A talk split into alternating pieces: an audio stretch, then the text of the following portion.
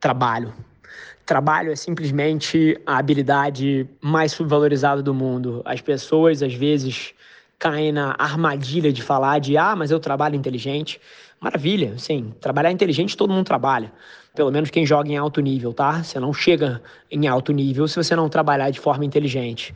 Mas no fim do dia, assim, se eu trabalho 100 horas por semana e você trabalha 40, eu vou fazer em um ano que você demora dois anos e meio a fazer. Ponto. Então, assim, não estou falando que todo mundo tem que trabalhar igual eu trabalho, não estou falando que todo mundo precisa fazer o que eu faço, mas, assim, não pode existir dúvida que trabalho duro é uma arma, sim, para você ter resultado mais rápido, para ter mais resultado, e se isso faz sentido para você, sim, não tem muita escolha. É abaixar a cabeça e executar, e eu falo um pouquinho disso no episódio de hoje. Beijo.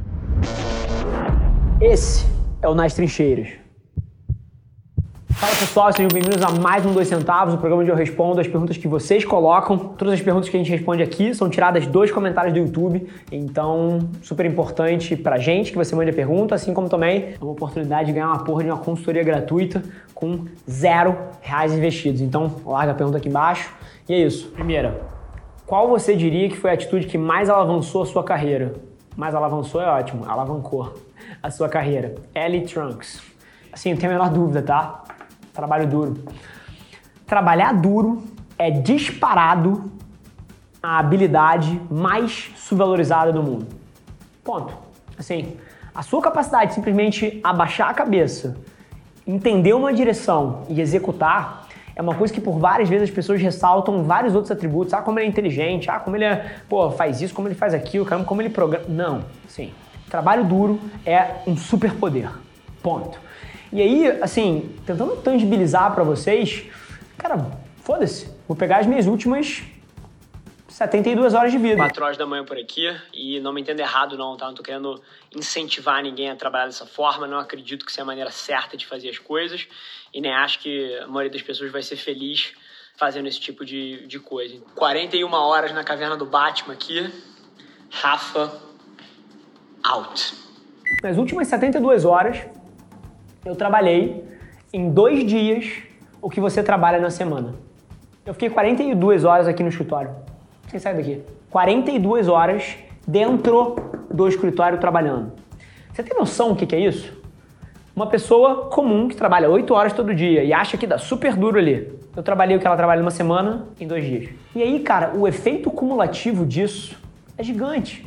Porque eu tenho 29 anos. Nos meus últimos seis anos de carreira, eu trabalhei o que as pessoas trabalham em 25. Porque eu trabalho sábado, porque eu trabalho domingo. E assim, tô dizendo que todo mundo precisa fazer isso, tá? Mas no meu caso, para minha verdade, para o que funciona para mim, eu não tenho a menor dúvida que foi trabalho duro, porque eu, em seis anos de carreira, trabalhei o que as pessoas trabalham em 24. Ponto. E aí, a conta é essa, assim, cara. Se eu trabalho 80 horas por semana, se eu trabalho 100 horas por semana, e você trabalha 40, foi mal. Eu vou fazer em um ano que você faz em dois anos e meio. Então, assim, o motivo que tanta coisa acontece na minha vida, essa velocidade que você pode ver, sei lá, pegando o vlog de dois anos atrás e o vlog de agora e você vê o que aconteceu na minha vida, o nome disso é trabalho.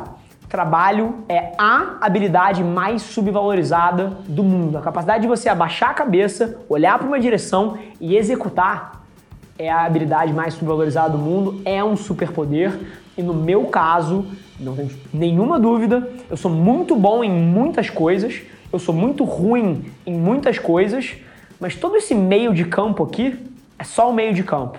O fio condutor é trabalho, e a hora que você entende isso, se isso faz sentido para você, tá? Você vai também conseguir avançar a sua vida décadas em meses. Então, pensa nisso. E mais uma vez, é o que funciona para mim. Você tem que entender o que, que você quer, para onde você mapeia. Eu quero muita coisa muito rápido.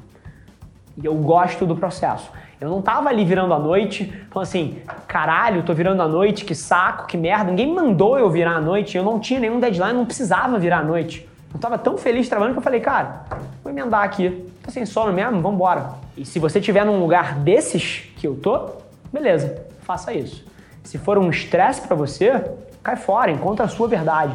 Super relevante você entender essa nuance aí, tá? Segunda pergunta. Como conectar as pessoas nesse período de pandemia? Air Amaral. A maneira que você vai conectar família, empresa, amigos, tudo é a hora que você entender que o meio, que a ferramenta não importa. Ponto. A hora que você entende que a ferramenta através da qual a relação está sendo feita não importa, pode ser um WhatsApp, pode ser um e-mail, pode ser uma videoconferência, pode ser uma selfie que você tira e você manda para alguém, não importa. O que importa é a mensagem. A gente se prende a padrões históricos da forma como a gente se conectou antigamente. Mas, cara, 2020, esquece.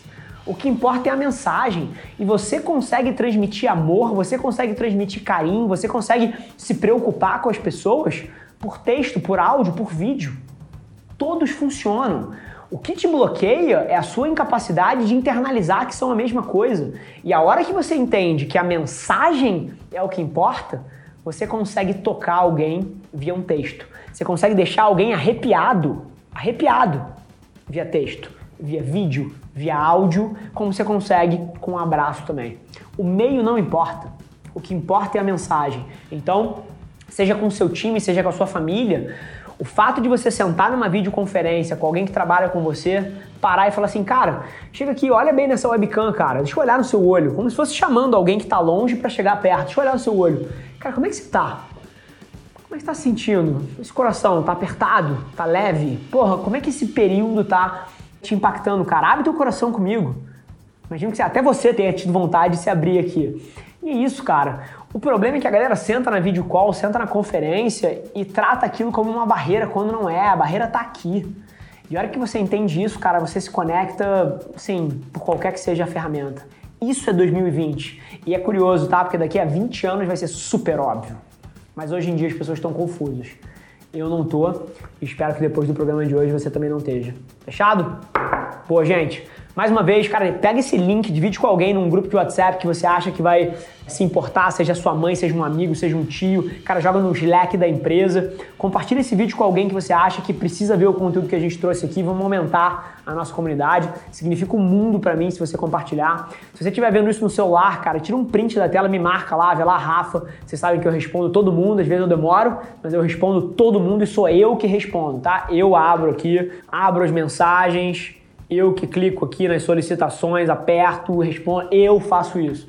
Então tira um print, me marca, vamos trocar uma ideia. E obrigado pela sua atenção, de coração. Significa muito para mim que você está vendo esse vídeo aqui. Larga sua pergunta aqui embaixo nos comentários para que no próximo programa você tenha a chance de ser quem está aqui com a gente e a gente se vê no próximo episódio Dois Centavos. Esse foi mais um episódio da nossa experiência em áudio e como eu já falei, eu adoraria saber que você está gostando do que a gente está compartilhando por aqui. Então não esquece, se você está tirando valor desse conteúdo, ia significar o um mundo para mim que você tirasse um print da sua tela, postasse no stories me marcando e aproveita para ir na sua plataforma favorita também e deixar um rating de cinco estrelas e um comentário lá, ajudando a gente a construir essa comunidade tão vibrante que move o Brasil para frente através do empreendedorismo e que fala desse Brasil que dá certo. É um prazer ter vocês comigo e a gente se vê no próximo episódio do podcast.